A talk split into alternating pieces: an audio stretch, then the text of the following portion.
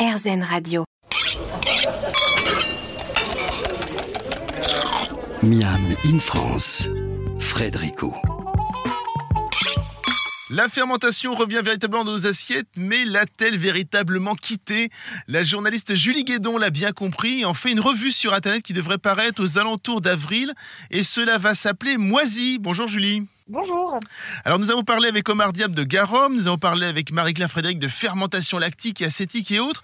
J'imagine que tous ces sujets vont se retrouver dans Moisy en fait. Tout à fait, oui. On est sur des sujets qui sont très larges. On parle de, fromage, on parle de boissons, on parle de légumes, on parle de chocolat, on parle de charcuterie. Donc ça va quand même assez loin dans ce qu'on mange tous les jours. Oui, c'est ça en fait. L'avantage, c'est que c'est, c'est, un journal, on va dire, spécialisé que vous préparez mais en fait, vous allez parler de choses que tout le monde connaît. C'est ça. En fait, on va parler de choses que tout le monde connaît. On répond à la question que beaucoup se posent de comment c'est fabriqué, parce qu'on a un mm. peu oublié depuis une vingtaine, une trentaine d'années comment on fabrique tout ça. Et euh, avec euh, l'avènement des circuits courts, avec le fait de repenser sa consommation, on se remet aussi à faire beaucoup plus de fait maison que par le passé. Exactement. Et donc, on redécouvre ces techniques qui, en fait, euh, sont très vieilles et étaient, à l'époque, avaient les vertus de pouvoir conserver de manière beaucoup plus intéressante pour la nutrition les, euh, les aliments, même si on ne savait pas que c'était aussi intéressant. Omar nous disait tout à l'heure que comme pour le pain, en fait, c'est le confinement qui a permis, comme il y a besoin de temps pour la fermentation, c'est le confinement qui a permis à beaucoup de se repencher sur ce genre de sujet. Quoi. Exactement. C'est vrai qu'on a eu un boom à ce moment-là du nombre de levains sur les comptes Instagram, etc., qui ont été, euh, qui ont été créés. Mais, et euh, Marie-Claire Frédéric en est, euh, en est pour moi un peu l'emblème, ça fait quand même une dizaine, une quinzaine d'années en France qu'on se réintéresse vraiment à ces sujets. Et j'ai un peu regardé le nombre de bouquins sur la fermentation, le nombre de livres qui ont pu être créés concrètement, depuis avant le confinement, donc depuis 2017-2018, il y a vraiment eu une hausse du nombre de parutions ah sur le sujet. Pourquoi vouloir créer une revue spécialisée sur le sujet? Parce que justement, on a des individus qui le font dans leur coin. On a Marie-Claire Frédéric qui a son blog qui est très connu, qui mm. lance une école sur la fermentation. Ni cru, ni on a quelques ni, cru ni cuit, tout à fait. Et donc, c'est son école de la fermentation. On a quelques individus qui, à droite, à gauche, chacun de leur côté, font ça. On a quelques chefs qui en incorporent dans leur euh, carte. On a des producteurs qui s'installent en maraîchage et qui ont envie de valoriser leurs produits, qui redécouvrent la fermentation euh, lactique. Et en fait, on n'a pas un... La filière n'existe pas encore. Et moi, je pense que via une revue, via un site internet sur le sujet, je peux valoriser les acteurs de cette filière et donc créer un vrai, euh, un vrai centre névralgique, entre guillemets, de tout ce qui se passe sur la fermentation. Hmm. Mon idée, c'est que les personnes qui s'intéressent à ça puissent avoir un réceptacle où retrouver toute l'actualité sur le sujet et, euh, et avoir une, un centre de ressources qui vient un peu rassembler, dire tiens, telle personne aujourd'hui a lancé ça, c'est super intéressant pour ci, pour ça. Au niveau des livres, on voit beaucoup dans les groupes Facebook des gens nous dire je sais pas quoi acheter parce qu'on a beaucoup, mais en fait, c'est plutôt pertinent de dire que peut-être que le livre du Noma est un peu technique pour débuter, alors qu'il y en a d'autres qui sont beaucoup plus accessibles, etc. etc. J'ai fait le choix pour cette émission de parler de fermentation, mais de ne pas parler de science, parce qu'en fait, il y a un domaine scientifique énorme qui est extrêmement compliqué. Euh, je pense que c'est plus facile pour tout le monde, donc pour moi. Quel sera l'angle de Moisy, justement? Est-ce que vous allez rentrer dans des, dans des discussions scientifiques ou largement très très grand public? Euh, ce sera un peu entre les deux, parce que quand vous avez euh, une étude qui est faite à grande échelle sur euh, la sécurité des, fermentations qui a été faite avec le projet Flegme, fermentation lactique des légumes, je crois, quand vous avez la France qui ambitionne de mettre 4 millions, milliards, je ne sais plus, d'euros sur la table pour conserver les ferments et les étudier à l'horizon 2030, mmh. tout ça, et quand on se pose la question de c'est meilleur pour le microbiote, en fait, tout ça, ça vient dans la science. Moi, mon travail, ça va être d'aller vers ces scientifiques qui, euh, qui étudient la fermentation et les effets sur notre organisme. Et de vulgariser leur discours. donner au grand public. Voilà, tout à fait. Tout à fait. Choisir un titre comme Moisi, c'est volontairement provocateur, non? Absolument. Euh, ça, ça, fait rire les gens qui connaissent déjà beaucoup la fermentation parce qu'en fait, c'est vivant on, manipule des matières qui sont vivantes. Quand on fait du pain, quand on fait du fromage, quand on fait euh, ses yaourts ou quand on fait des, euh, légumes, bah oui, parfois on a une couche de moisi au-dessus, ou alors la, moisissure va être au contraire ce qui va donner au produit un super goût, c'est mm. du fromage. Et donc euh, ça fait rire les gens qui connaissent bien, ça interpelle les gens qui connaissent pas, mais du coup ça suscite la curiosité, donc ça marche plutôt pas mal. Ouais, ça marche pas mal, effectivement. C'est vrai que si on voit, alors c'est vrai que là ce sera sur internet. Comment on fera pour, pour pouvoir lire moisi dans, dans vous m'avez dit mi-avril, c'est ça à peu près?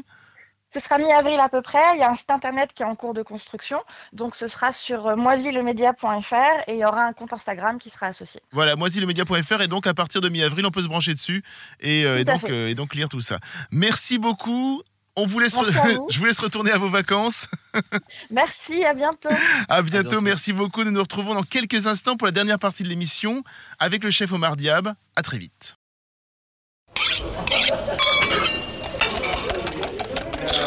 Miam in France. Frédérico. Dernière partie de l'émission, nous sommes toujours avec le chef Omar Diab en studio. Avant de se quitter, euh, racontez-nous un peu l'histoire de ce restaurant. Vous l'avez ouvert depuis peu, en septembre, je crois. Plusieurs journalistes le voient déjà étoilé. hein. On verra ça euh, début mars prochain. Racontez-moi un petit peu l'histoire de ce restaurant. Vous, vous avez fait plusieurs grandes maisons. hein. J'ai fait plusieurs grandes maisons. En effet, j'ai un parcours euh, quasiment 100% parisien. Mm. Je suis passé par le pavillon Le Doyen auprès de Christian Lesquer, euh, le restaurant La Serre avec Christophe Moret, puis ensuite à l'abeille au Shangri-La. Euh, avant avant d'ouvrir mon restaurant, j'étais chef au restaurant L'Oiseau Rive Gauche, qui fait partie du groupe Bernard Loiseau, qui était situé dans le 7e arrondissement. Et j'ai ouvert fin septembre euh, mon adresse tout près de la place des Victoires. À quel moment vous vous êtes dit, tiens, c'est le moment, quoi. Il faut que je me lance là? L'année dernière, au mois de septembre, Oui. 2021. Euh, je me suis dit c'est maintenant ou jamais. Donc voilà. Donc euh, j'ai pris mon courage à deux mains et j'ai commencé à chercher un endroit, un lieu. Et puis euh, dès que je l'ai trouvé, euh, on a fait six mois de travaux et on a ouvert fin septembre. Moi, j'aime beaucoup les questions de, de- de transmission. Là, vous nous avez parlé de- de- des maisons dans lesquelles vous vous êtes passé. Est-ce que parfois, quand vous faites certains gestes particuliers, peut-être certaines recettes, mais euh, hop, d'un coup, il y a les souvenirs qui remontent, ou du moins maintenant, ils sont tellement ancrés que ce sont les vôtres, quoi? Euh, oui, beaucoup. J'essaie en tout cas de les transmettre. Euh, tous ces gestes, tous ces petits, ce qu'on pourrait appeler des tips en tout cas, Mm. euh, à mes équipes sur euh, la manière de désosser un poulet, de faire un pigeon, de lever un dos de biche, enfin de, de, de- de tourner un légume, de préparer certaines choses. Tout ça, j'essaye de le transmettre au maximum à toute mon équipe. Vous avez une trentaine d'années. On est déjà dans la transmission à 30 ans. On est déjà dans la transmission, mais surtout dans l'échange. Mm. Euh, C'est-à-dire que oui, forcément, on transmet à des gens qui sont qui sont plus jeunes que nous, même âge que nous, qui n'ont pas la même expérience ou le même parcours que nous. Donc on est forcément dans la transmission, mais on est surtout dans l'échange. C'est-à-dire que euh, moi, j'échange énormément, que ce soit avec euh, euh, mon sous-chef qui a une autre expérience, ma chef sommelière, même mon sommelier, ma directrice de salle ou personne en salle, sur les expériences que eux ont eues, sur des expériences qu'ils peuvent avoir le week-end dans certains restaurants ou, ou dans d'autres établissements. Enfin, c'est super important pour moi. C'est indispensable. Vin et fermentation, vin et garum. Comment Mm. on accorde ça? Très compliqué. Très compliqué, Euh, à ce point-là? Non, pas non. En tout cas, pour l'instant, on essaye euh, quand il y a des plats qui sont quand même très tranchés et qui vont être très euh, très axés sur le garum. Mm. c'est- dur de trouver euh, en tant que sommelier le bon vin qui va pouvoir accompagner justement ce plat. Donc voilà. Après, on, on essaye d'aller quand c'est comme ça, on essaie d'aller à l'essentiel, d'écouter le client et de se rapprocher au maximum du, du- de l'accord parfait. C'est vrai que c'est un peu une sorte de nouveau challenge pour, euh, pour les sommeliers euh, de travailler effectivement ce genre de fermentation? Bah, c'est euh, oui, parce que en, en fait, le sommelier va surtout se caler sur la sauce. C'est comme ça qu'il va. Enfin, en tout cas, c'est comme ça qu'on nous on travaille. Mm. C'est-à-dire qu'on va goûter le plat, goûter la sauce surtout, parce que c'est ce qui va être dominant dans, dans l'assiette, en tout cas pour ma cuisine. Et c'est comme ça qu'on va réussir à associer le vin. On va pas forcément se dire, voilà, le poisson, ça va être du vin blanc et de la viande, du vin rouge. Bien sûr. Donc euh, parfois quand la sauce va être très puissante et qu'il va y avoir des, des ce qui va être mis dans l'assiette et on utilise nous beaucoup de, de vinaigre donc on travaille beaucoup sur l'acidité euh, même sur les viandes c'est là où ça va être le, le plus complexe mais ça permet d'aller justement plus loin et de faire encore mieux enfin encore d'aller plus loin dans notre travail Tout à l'heure, on parlait avec Hugo Chess effectivement de différents euh, garums de légumes, par exemple. Il y, a, Mm. il y a des choses qui vous intéressent ou sur lesquelles vous êtes en train de travailler? Euh, on est en train de travailler sur un garum de Saint-Jacques, justement. On a D'accord. discuté avec Hugo, que lui avait déjà essayé. Donc nous, on va, on va faire aussi le nôtre, un garum de Saint-Jacques, qui nous servira pour l'année prochaine, pour le coup. Parce qu'on va bientôt arriver sur la fin de la saison des Saint-Jacques. Pareil sur un garum de gibier, ça aussi. Donc on arrive sur la fin du saison du gibier. Donc il nous servira aussi l'année prochaine. Donc euh, pourquoi pas faire un peu comme un dans l'esprit d'un tataki, euh, mais remplacer le bœuf par du chevreuil ou de la biche et avoir en fait justement remplacé le soja par le garum. Et, presque interpréter ce réinterpréter ce plat euh, presque japonais à un petit peu à la française euh, avec du gibier et amener cette sauce très puissante qui va remplacer le soja. Et, et amener d'autres saveurs. Les garums se marient uniquement avec leur viande presque d'origine ou dire est-ce qu'on Ouais, peut faire une sorte de terre-mer? Là, bah, je, vous- je- je pensais, vous dites euh, faire une sorte de garum de Saint-Jacques, peut-être avec une viande, on arrive à faire quelque chose d'intéressant? Ouais. on mélange tous Ça les serait pour bien On mélange tous les garums. Là, en, ce- en ce moment, on fait une Saint-Jacques euh, où on utilise le miso de topinambour de, de Hugo également, euh, une Saint-Jacques topinambour et oseille.